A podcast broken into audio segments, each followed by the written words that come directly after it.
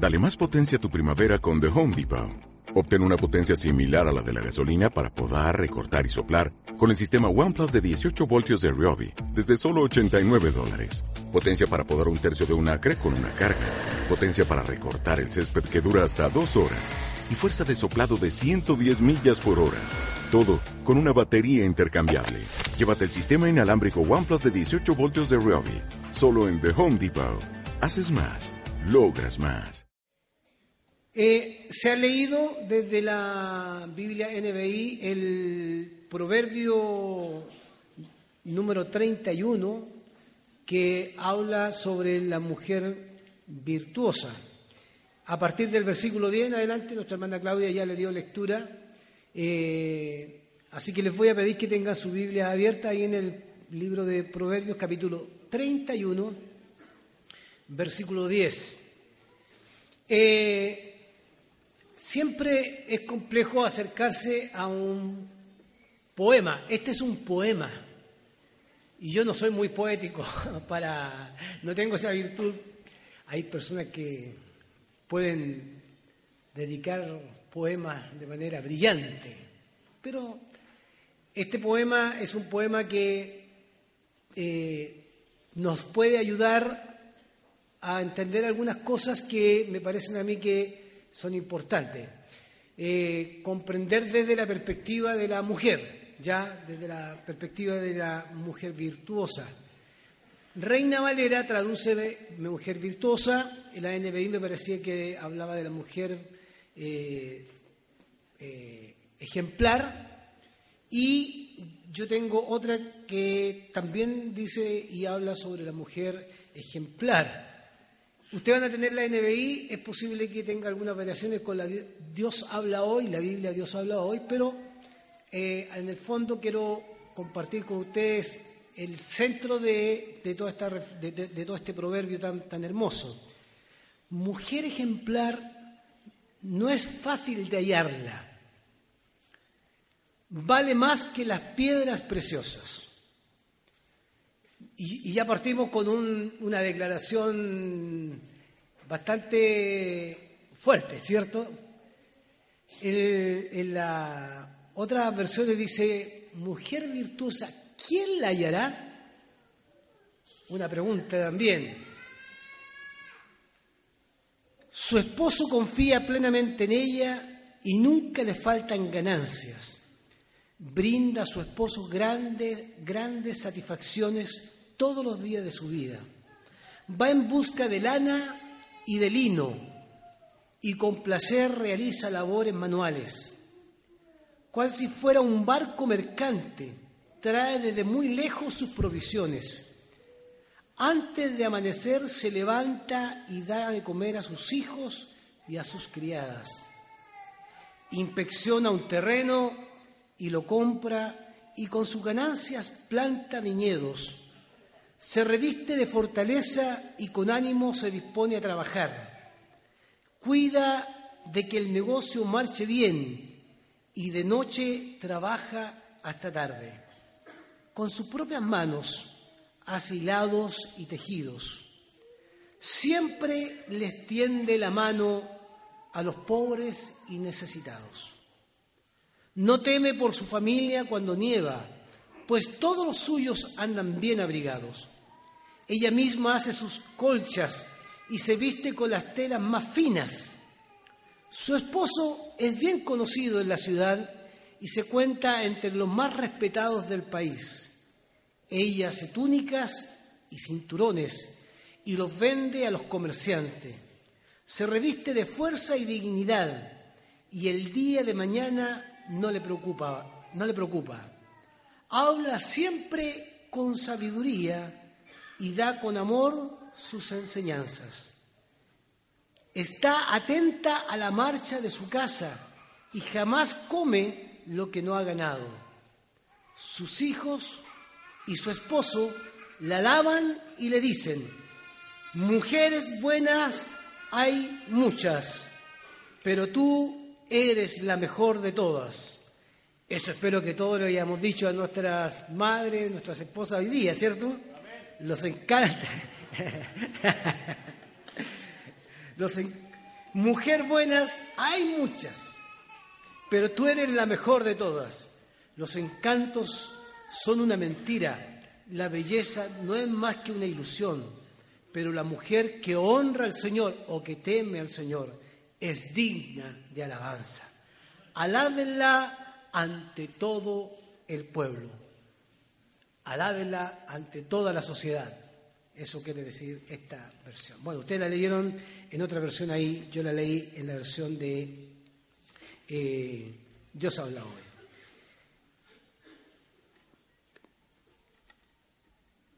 ¿Qué vara más alta ha puesto este proverbio para nosotros hoy? Y esa es una complicación a la hora de predicar un poema, eh, porque podemos desde un análisis e interpretación de este poema dejar de lado a muchas mujeres que seguramente no están a la altura, y perdonen que diga de esta manera esto, porque cuando uno lee este proverbio, uno se da cuenta que es una mujer que parece que no tiene descanso, es una mujer que parece que está afanada en todos los quehaceres de su vida hogareña, empresarial, social, y que de alguna manera este proverbio quiere resaltarla como la, mujer que es difícil de encontrar. Alguien me dijo al terminar, faltó la pregunta, ¿quién la hallará? y lo tomo, lo tomo, lo tomo. ¿Quién la hallará? Pero tiene que ver con una idea primero que me interesa puntualizarla. Lo primero, que es interesante que los proverbios parten con el tema de la sabiduría, la importancia de la sabiduría. Y habla a través de todo su libro de la importancia de la sabiduría, de la importancia del temor a Jehová. De hecho, hay un texto bíblico que ustedes conocen muy bien y se lo saben de memoria. ¿Cuál es el principio de la sabiduría? El temor a Jehová.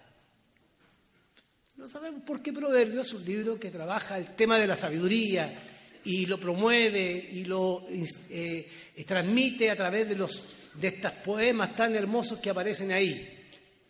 Pero es muy interesante cómo se ubica el final del libro, porque parte con todo el tema de la sabiduría y coloca a la mujer como un reflejo de la sabiduría y de la enseñanza al final de su libro. Es más, es tan importante resaltar esto que cuando habla de la mujer muestra una cualidad que no era propia de la mujer en los, en los tiempos históricos del judaísmo antiguo, que es que habla con sabiduría y da con amor sus enseñanzas. ¿Por qué? Porque era propio de quién? Del mundo patriarcal. ¿Quién enseñaba? generalmente eh, entendemos que lo hacía el hombre, aunque la madre tenía una injerencia en los hijos, eh, sin embargo esta actitud de enseñar o de sabiduría siempre se le atribuía al hombre. Pero ya me voy a referir a eso. Solo quiero referirme que cómo este eh, grupo de poemas está dentro de los sapienciales, libros sapienciales, que muestra a la mujer como la persona que aplica la sabiduría y la enseñanza de una manera especial. Eso es lo que creo que decir. Terminar un libro hablando de la mujer en un mundo patriarcal es algo interesante de analizar. Eso es lo que quiero decir. Lo segundo tiene que ver con el tema de la ubicación histórica, vamos a hablar así de, de, estos eh, cómo el judaísmo entendía o cuál era el rol de la mujer dentro del judaísmo.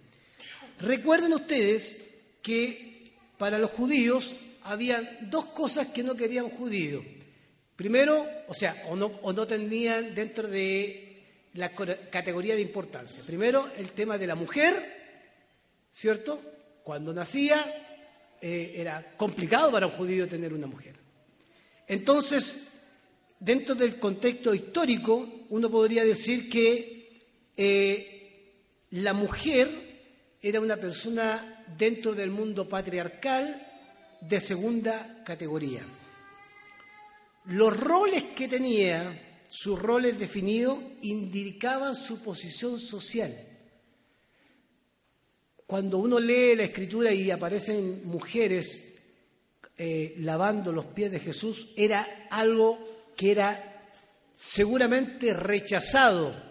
¿Se acuerdan cuando los discípulos eh, de, eh, Jesús le dice, dejen que los niños se acerquen a mí? Los niños también eran en esa época también rechazados. La mujer era rechazada. La mujer tenía, no solamente en el Nuevo Testamento, sino antiguamente en el, en el Antiguo Testamento, encontramos que el tema patriarcal es muy fuerte. patriarca, quien define o quien entrega la posición social a la cual la mujer debía sujetarse. Por lo tanto, si hablamos de patriarcal, también hablamos de que la sujetaba a una obediencia, ¿cierto?, propia de la época, no propia de la voluntad del Señor, porque Dios ha creado al hombre y a la mujer a su imagen y semejanza y delante de Dios somos iguales. Por lo tanto, en, este contexto histórico, culturalmente la mujer estaba relegada a un plano inferior donde socialmente no podía tampoco ingerir en ninguna área eh, que fuera propia del hombre y, por supuesto, eh, no se le permitía tomar algún protagonismo más allá de lo que eh, el mundo patriarcal establecía. Porque si lo hacía, avergonzaba al hombre. Solo un ejemplo. Hay un libro apócrifo que se llama Eclesiástico y que dice en el versículo 25, capítulo 25, versículo 24, Dice esto, para que vean ustedes cómo era el pensamiento y cómo se transmitía el pensamiento. Esto no es mío, ¿eh? no crean que estoy en contra de la mujer. Por la mujer comenzó el pecado y por culpa de ella morimos todos. ¿Qué les parece? Yo en la mañana dije, con esto yo tendría que invitar a las mujeres a que pasen y se arrepientan para que podamos ser liberados de, la muerte. Pero es un poco la concepción que hay o que había en ese mundo patriarcal y que se transmitió a través de eh, mucho tiempo en la historia de la humanidad, donde por supuesto la mujer siempre tuvo un espacio relegado eh, a un plano secundario, eh, donde los prejuicios estaban presentes, se estigmatizaban a las mujeres más allá de lo que la palabra del Señor decía. Eso es lo, segundo que quiero decir. Y lo tercero tiene que ver con nuestro proverbio. Porque si queremos encontrar un mensaje dentro de este proverbio y lo podamos contextualizar, es necesario ver algunos detalles que creo yo que son importantes ver y quiero que podamos colocar una presentación. Porque investigando sobre proverbios, que es tan difícil a veces predicar para el Día de la Madre, porque las familias están constituidas hoy día de tantas formas, eh, eh, ya lo mencionó el pastor Javier, madres biológicas, madres que han adoptado, tías que se han hecho cargo de hijos, abuelos que han eh, sido padres, y una serie de detalles más. Pero hay algo interesante en este proverbio, aunque no se vea muy bien, a lo mejor acá por, el brillo. Este proverbio en la Biblia hebrea, cuando se lee, ustedes saben que de la Biblia hebrea se lee de dónde? De, de derecha a izquierda, ¿cierto? En cada inicio de versículo están las 22 letras del, eh, para nosotros es alfabeto, pero no, se llama alfabeto, se llama alefato hebreo.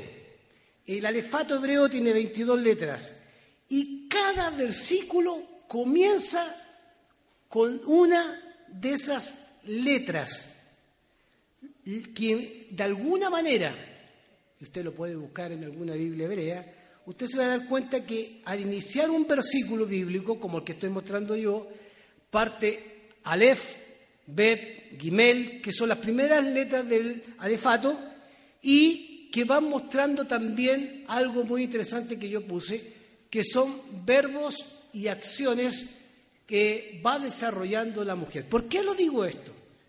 Porque cuando uno se eh, investiga esto, en el Antiguo Testamento, todas las menciones o las formas verbales, las acciones, tenían que ver siempre con lo masculino.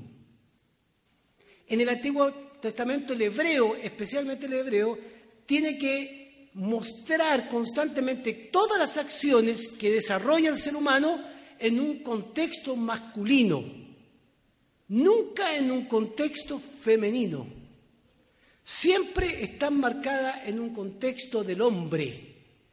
Y aparece en cada versículo de esto verbos que podríamos destacar. Eh, por ejemplo, la confianza, eh, su esposo confía. Eh, el versículo 12, es, ella es fuente de bien. Ella andaba en busca de lana.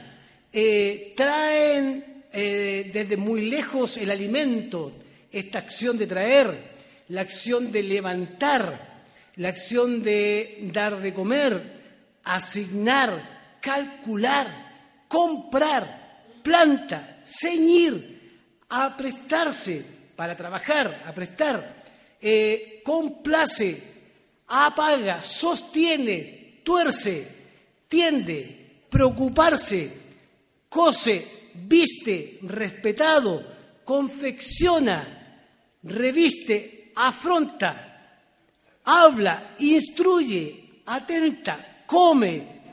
O sea, ver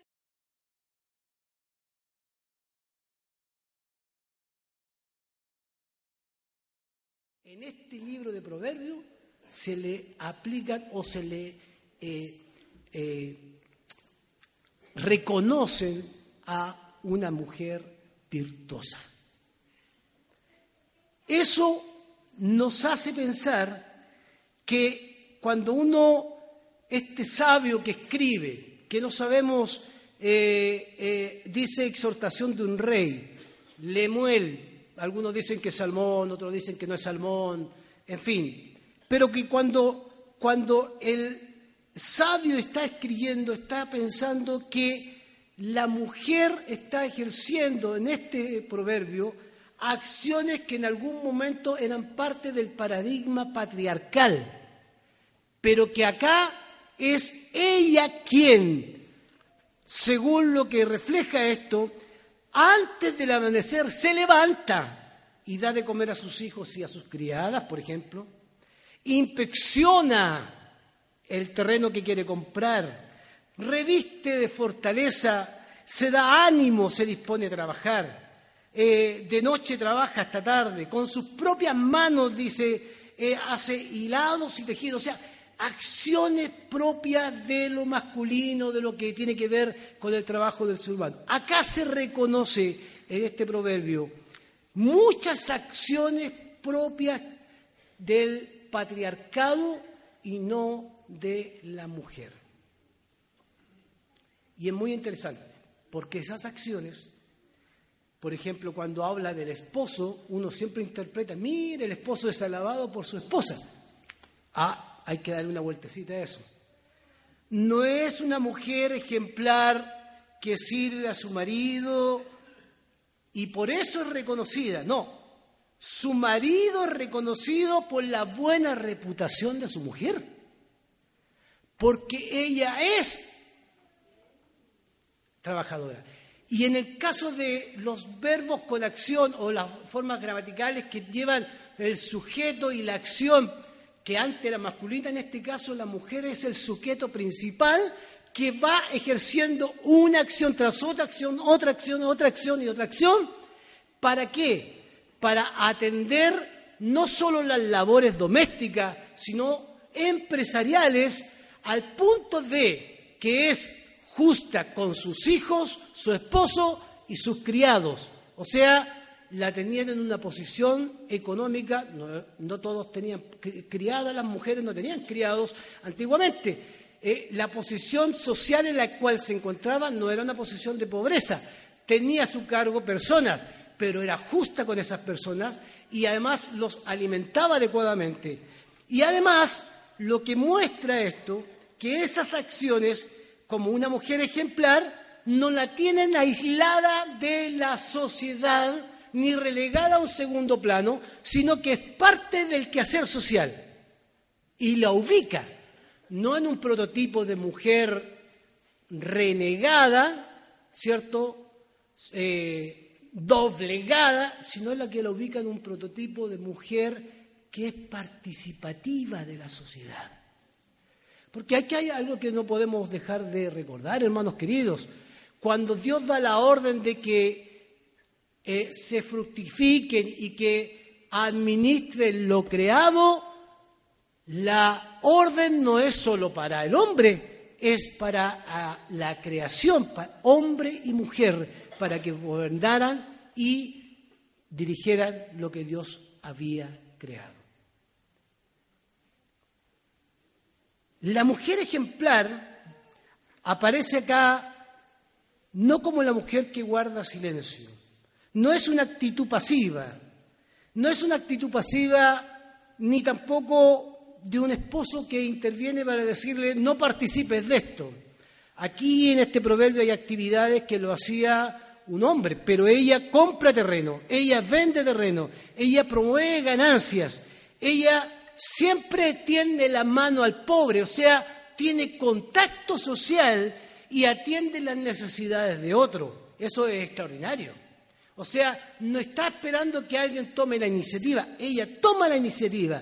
No teme por su familia cuando nieva, porque además está preocupada de su familia, de los que necesita ayudar, a los suyos los abriga, los les fabrica o les confecciona su ropa. Su esposo es conocido, pero no porque él saque una banderita de decir esto sino porque ha reconocido el testimonio de ella en medio de la sociedad. Y esto quiero marcarlo con, fuerza porque me parece que es importante decirlo. Es una mujer emprendedora y es una mujer creativa. Es una mujer que tiene carácter. Cuando una mujer tiene carácter, es digna de confianza, provisora, previsora, perdón, laboriosa. Es una mujer que tiene, es una fuente de eh, bendición para su familia y es una fuente de bendición para aquellos que no son su familia. Es una mujer amorosa y compasiva. Dentro de su carácter se resalta lo bondadoso, se resalta eh, aquella actitud que tiene que ver con lo social pero mire, aquella actitud que tiene que ver con lo espiritual. No quiero separar esto, todo es espiritual, pero también dice que ella teme a Jehová. Y termina el proverbio diciendo que ella teme a Jehová. Y eso hace muy interesante que este proverbio se pueda leer de una manera distinta, no desde una visión patriarcal, buscando que todas las mujeres sean a esa altura, porque a lo mejor nunca llegaremos a esa altura, hombre y mujer, por una razón, porque somos imperfectos. Somos imperfectos. De alguna manera, es bueno preguntarse si nosotros hemos querido establecer a través de la historia, hoy quizás no es tanto como años anteriores y siglos anteriores, donde pareciera que la mujer no tenía ningún valor. Es más, hay comunidades donde hasta el día de hoy hombres se sientan a un lado y mujeres se sientan a otro lado. Separados. Lo comunitario se ha dividido cuando nos hemos abanderado con uno o con otro. El plan de Dios no es ese. El plan de Dios es que podamos reconocer entre, eh, desde la Escritura, reconocer el valor de la mujer, pero el valor del hombre y del ser humano. Quisiera plantear cuatro conclusiones porque después vienen los niños que me parecen a mí relevante indicar. Primero, respecto a este proverbio, no existe un estereotipo en la escritura o un modelo de mujer o de hombre al cual nosotros podamos tomar un versículo bíblico y decir, así tiene que ser la mujer. Porque de lo contrario, forzaríamos a la palabra de Dios decir lo que no se debe decir. Y lo voy a explicar. Por ejemplo, en la Biblia aparecen mujeres que fueron parte de los jueces de Israel. Tenemos una reina que salvó a Israel. Tenemos a una mujer, Ruth, la moabita, que fue de gran bendición para su suegra y que fue el inicio del linaje siendo moabita de Cristo. Pero también tenemos a otras mujeres que no aparecen en el relato bíblico, voy a decir, o no se mencionan. ¿Sabemos de la esposa de Pedro? ¿Sabemos de la esposa de Pablo?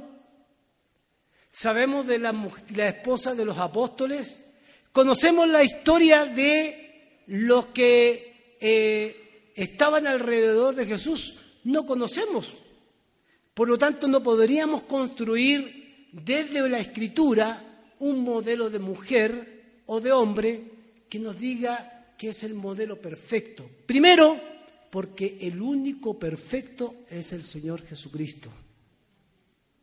Segundo, porque nosotros no hemos llegado al momento de la perfección. Solo llegaremos cuando Cristo nos llame a su presencia.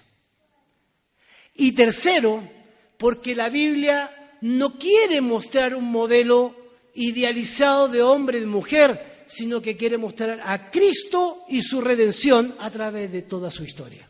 Amén. Eso es lo primero. Encontramos mujeres que van a la a la guerra, encontramos mujeres que están en su hogar. No podríamos tomar un modelo y decir así tiene que ser. Lo segundo, desde Proverbios 31, 10, 10 en adelante, tampoco podemos usar esto como un paradigma para colocar a la madre perfecta, porque podemos ser muy injustos, muy, muy injustos, porque siempre se quedaría una cualidad fuera. Además, por ejemplo, esto refleja una forma de vida que era muy propia del tiempo patriarcal, que se negociaban ropas, telas y todo eso. Hoy día no se hace eso, hoy día trabajamos, hoy día vamos a un, lugar de trabajo, marcamos tarjeta, eh, estamos dando, rendiendo cuenta, es distinto el escenario. Por lo tanto, tampoco podemos usar todos estos elementos para decir, esto debe hacer la mujer. No lo podemos hacer, porque de lo contrario estaríamos creando una imagen falsa de algo que hoy día no sucede. Debemos ser honestos con esto, debemos decir que hombres y mujeres nunca pueden desarrollar todas estas cosas a la vez. Y aquí quiero detenerme.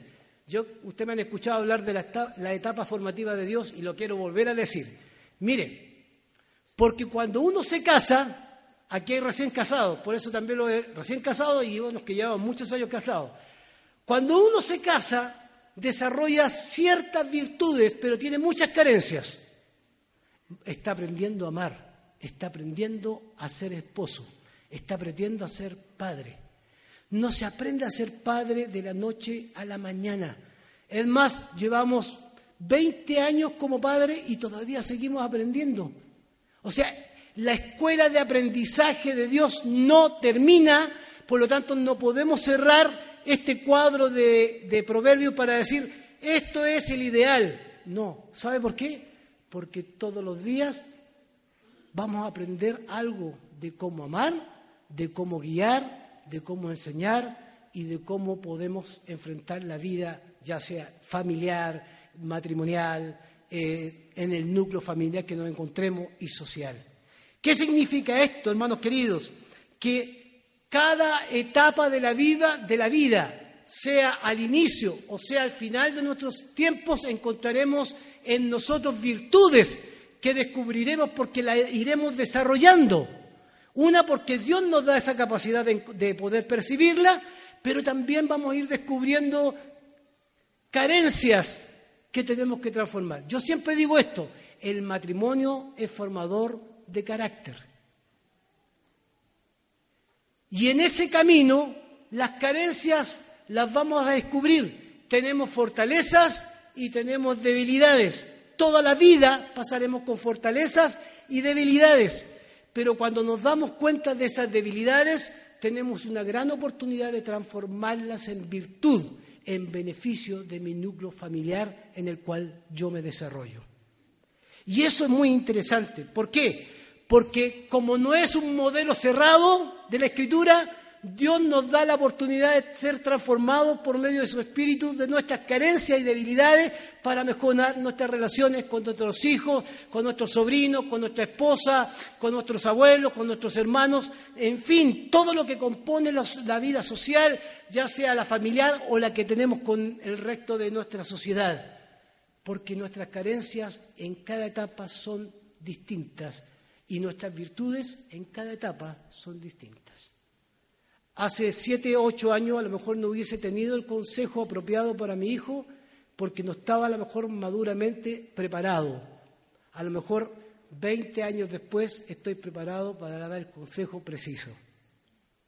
Siempre fue un no, ahora es hijo, conversémoslo. Porque vamos encontrando caminos y virtudes que no nos damos cuenta que están surgiendo en nuestras etapas de vida.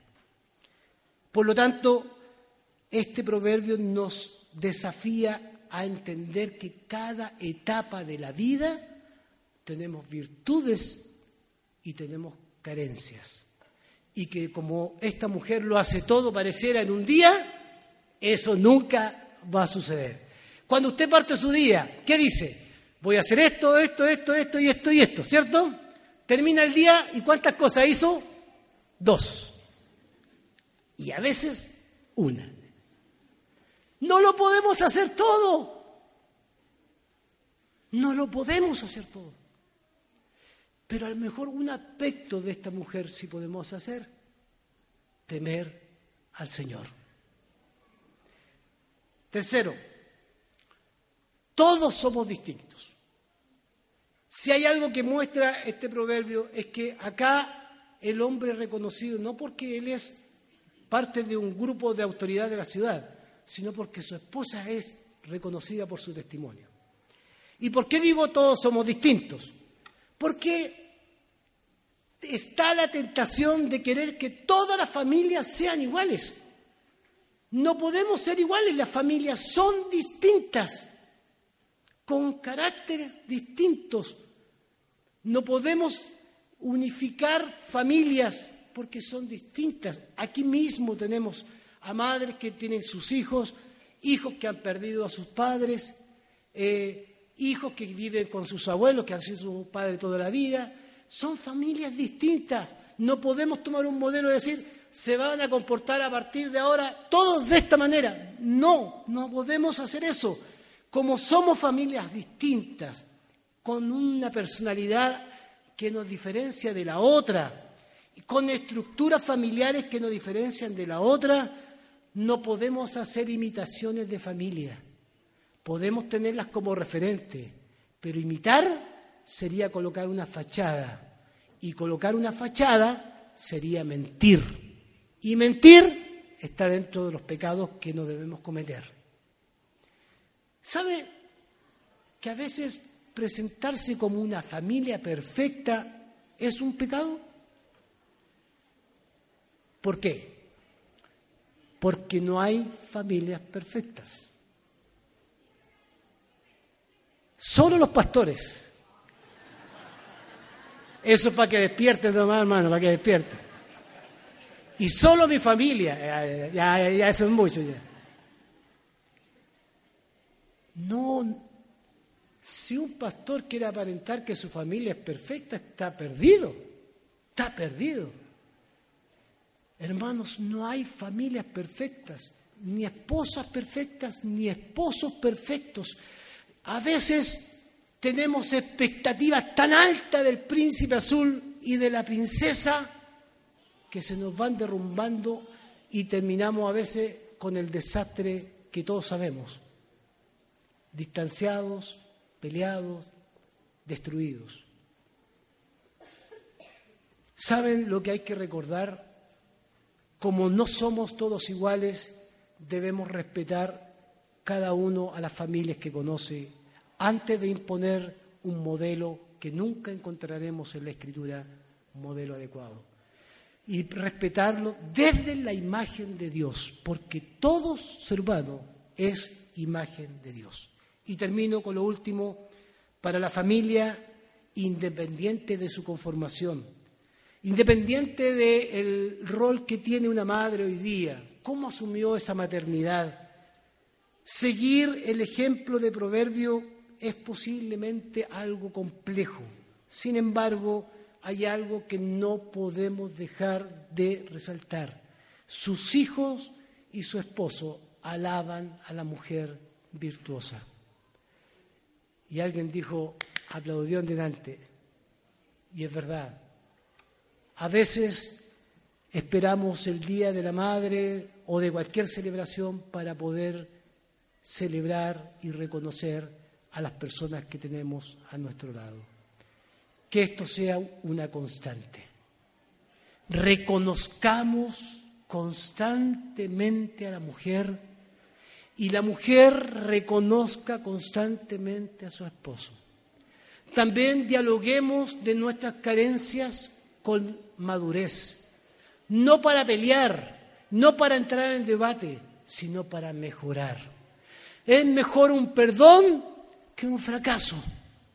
Es mejor un perdón a tiempo de poder conversar, dialogar, de construir juntos, de poder avanzar juntos Siempre con la primicia del ejemplo de esta mujer, que teme al Señor. Y por eso hace todo lo que hace. ¿Cuál es la base de su servicio? El temor al Señor. ¿Cuál debe ser la base del reconocimiento a los demás? El temor al Señor. Amén. Que el Señor nos bendiga. Un abrazo grande a todas las madres que están acá, pero también padres e hijos, desafiémonos en reconocer constantemente las virtudes de aquellos que amamos y que están a nuestro alrededor. Sean esposas, abuelas, tíos, incluso hijos. Amén. Amén. Oremos al Señor para terminar mientras entran los jóvenes. Señor, gracias por tu palabra y gracias porque nos desafías con ella también. Bendice tu palabra entre nosotros, Señor. Queremos que tu gracia y tu misericordia cada día nos ayude en medio de nuestras virtudes y de nuestras carencias también. Lo rogamos, Señor, en el nombre de Jesús. Amén.